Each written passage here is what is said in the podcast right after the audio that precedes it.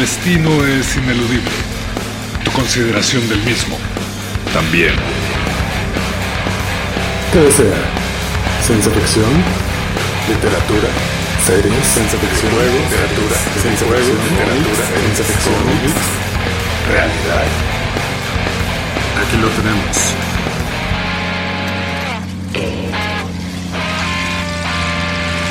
Y más.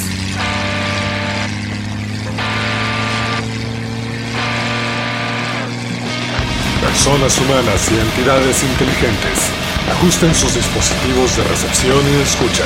Naveguemos por los tiempos en estas ondas de sonido, transmitiendo desde un punto incierto en el Pacífico. Soy el profesor Distopías y esto es Futuros desiertos.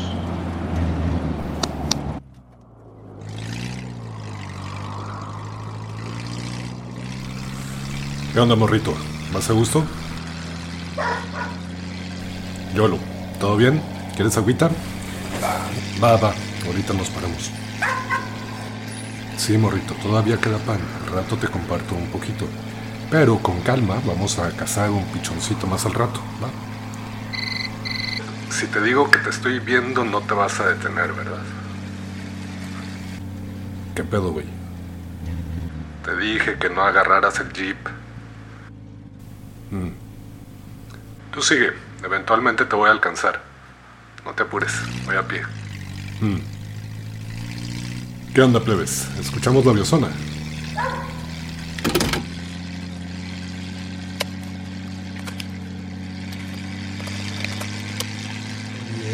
Este, articulado eh, de forma compleja, que eh, en donde todos los campos del conocimiento tienen relación con los otros de forma directa o indirecta. Sí, y en ese sentido veo a futuros desiertos como una continuación de la biosona, si me permites hacer esta comparación. Nosotros venimos contando la historia desde el Big Bang, eh, vemos el sistema solar, la formación de la Tierra y la evolución de las formas de vida, y hacia el final eh, ya empezamos con evolución humana, ¿no? Eso es como el plan original de la biosona, hemos ido como moviéndonos por el tiempo arriba y abajo, entonces este queda como perdido, pero en realidad es como la transición hacia futuros desiertos, ¿no? Ya cuando los humanos eh, ya deja de ser de interés solamente para el biólogo y ya se empieza, empieza a ser de interés para el psicólogo, ¿no? Cuando digo empieza a ser es porque literal estamos viendo en, la escala temporal, ¿no?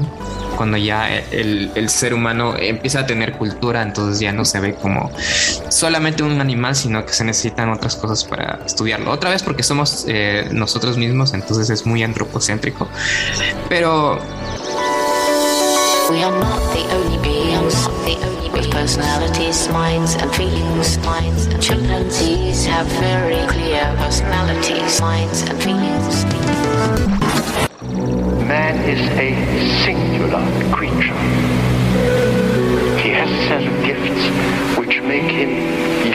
Among the animals, so that unlike them, he is not a figure in the landscape, he is the shape of the landscape. We are all children of Africa.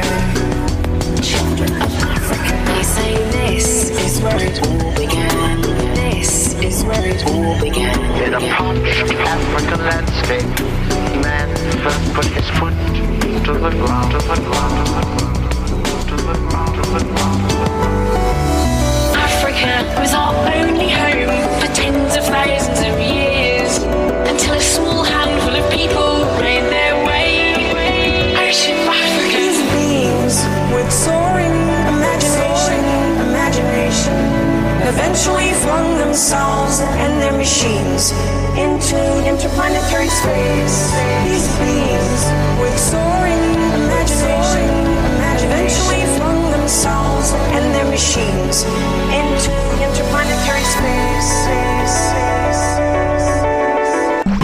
Mencionabas esto de do- dos comentarios. Uno de en el momento en que eh, eh, nuestros ancestros miraron al cielo y se empezaron a preguntar. Una de las preguntas es en qué momento, ¿no? Uno, ¿dónde pone la línea? ¿En qué momento ya se empezaron a preguntar estas cosas? Quizá lo hicieron antes de descubrir el fuego, antes incluso que hubiera lenguaje, ¿no? ¿O tú opinas que primero tuvo que ocurrir el lenguaje para después llamarnos seres humanos? A mí en lo particular, obviamente esta es una postura más especulativa que otra cosa. Eh, me agrada bastante la la hipótesis del mono dopado, el uso de las plantas enteógenas para eh, como detonante para el surgimiento del lenguaje. Y me parece lo suficientemente plausible. Entonces, pues eh, ante la pregunta y sobre todo en el tono de futuros desiertos, mi respuesta sería este, que especulemos eh, con la hipótesis del mono dopado. Sí, me gusta que recalques que estamos especulando, porque a veces se pierde un poco de perspectiva, ¿no? Que es una especulación. Porque el mono dopado, o sea, puede ser perfectamente plausible, el problema es que cómo demuestras que ocurrió. Es imposible demostrarlo. Es imposible, entonces eh, en ese sentido Rosa ya básicamente se está pasando hacia el lado de teoría no científica, porque no puede ser falseable en ese sentido. Es como, no sé si has oído esta hipótesis de el el mono acuático. Eh, de Desmond Morris. Ajá, que dice que en algún momento los humanos estuvimos en el agua. Y que la evidencia es la línea de vello que tenemos en la espalda. Sí, dan, dan varias, varias formas de evidencia, incluso en la mano, el espacio que tenemos entre los dedos y como los bebés cuando los tiras al agua eh, aguantan bien la respiración, como que están adaptados innatamente para nadar. ¿Qué diantres tendrías que tirar un bebé al agua? Me preocupa ese experimento. No es un experimento, es algo, por ejemplo, hay algo que es el parto en agua Claro, claro, claro. y, y nacen en el agua y, y no se ahogan, ¿no? Claro, claro. Pero no es que sí pensé en la imagen de una persona tirando un bebé a una alberca y ¿por qué?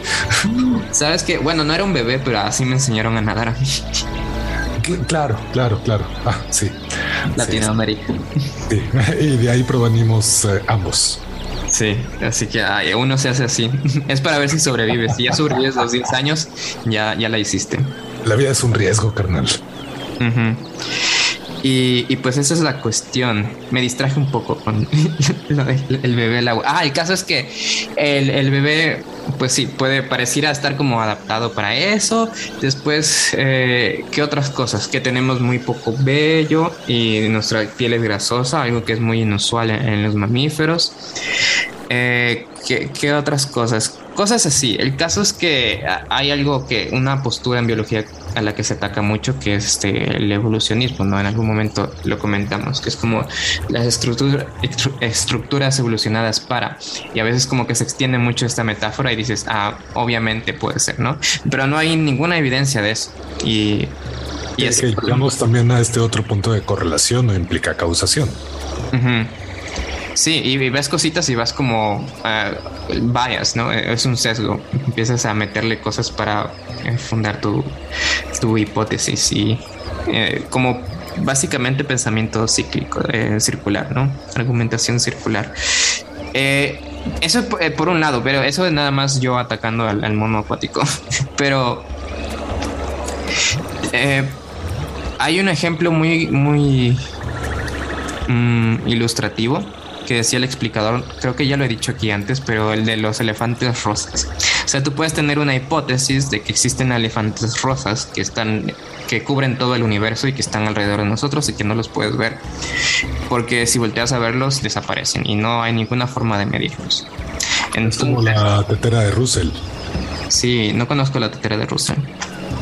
Básicamente la misma idea eh, y en lo que se funda también esta idea de la religión del eh, monstruo de espagueti volador. Que cualquier cosa existe, ¿no? Eh, Ajá, claro. Entonces, no lo puedes falsificar. Podría existir, podría, no puedes probar que no es real. O sea, no, puede- no puedes probar que no existen estos elefantes que están en todos lados, ¿no? Pero tampoco puedes probar que, sean que no sean ciertos. Ni ninguna de la otra. Entonces, eh, no tiene sentido preguntarla de un modo científico. Entonces, eh, Drunken Mon- Monkey sirve. eh, quizá tenga como. no- realmente no he leído a detalle el, si hay un paper o algo así. Quizá meten como argumentación un poco más detallada, ¿no? Pero no hay manera de comprobarla. Entonces, algunas personas pierden como la perspectiva de que es una especulación. Pero está interesante como forma eh, si uno reconoce que esa especulación está muy interesante para entender ciertas cosas o para explicar ciertas cosas de nuestra historia que quizá nunca podamos saber porque no hay forma de saber. Y en este sentido me gustaría mm, eh, apuntar eh, mm, como que mucho más a detalle justo esta distinción que estás haciendo, la, la, relevancia que puede tener el distinguir entre especulación, hipótesis y teoría, que de pronto es una confusión como que muy generalizada y que nos lleva a tomar eh, o a asumir ciertos principios de la realidad que no necesariamente tienen fundamento. Exactamente. Y, esto ocurre otra vez en, todas las áreas. la física también tiene por ahí cosas eh, pues eh, simple y llanamente, cómo es que se tergiversa la cuestión cuántica a terrenos precisamente de la psicología, que, uy, qué, delicado y qué terrible y que este, le da pie a muchos otros sistemas de, de conocimiento sin validez en lo absoluto, como pueden ser este, ámbitos del coaching o este, cuestiones como este, las eh, eh, constelaciones familiares, todo lo que tiene que ver con eh, programación neurolingüística, que rayan mucho en estas fronteras de este, pues nada más una muy bonita metáfora, pero pues que ahí se queda. Y, que sobre todo tiene el prefijo cuántico o cosas así y que también se ha comercializado preocupantemente el prefijo neuro y neuromarketing y neurodiantres y neurocoaching. Ajá, entonces pues venden con muchas luces eh, cosas que nada tienen que ver con este la ciencia. Eh, eh, ajá, y ya que entramos en, las pseudociencias son más peligrosas que, que, otras cosas porque están recubiertas de como, ajá, de pseudociencias, o sea, de algo que desde fuera si no tienes como eh, información sobre qué es la ciencia realmente, te suena legítimo, ¿no? Es como, esto es ciencia, debe estar bueno. Y lo que sucede es que, o, sea, eventualmente ocurren problemas, ¿no? Con, con, las pseudociencias. O sea, la gente se ve afectada de una u otra manera, por eso son tan peligrosas. Y lo que sucede es que el público empieza a tener resentimiento contra la ciencia también, ¿no?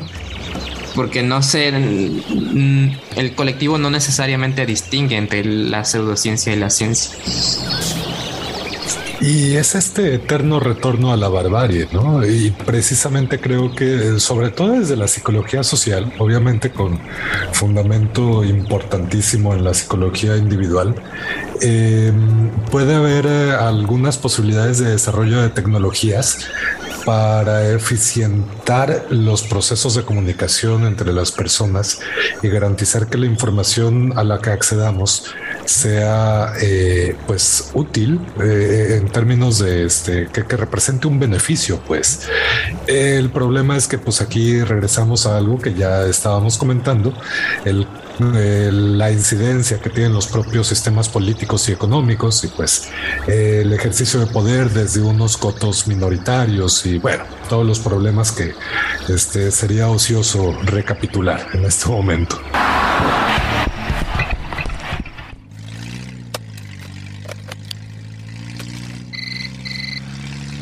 Te acabo de mandar unas coordenadas. Qué bueno que tomaste el jeep. Te espero, aquí te voy a explicar todas las dudas que tengas. Mm. Uno persiguiéndome y otro invitándome a un café. ¿Qué hacemos, morro?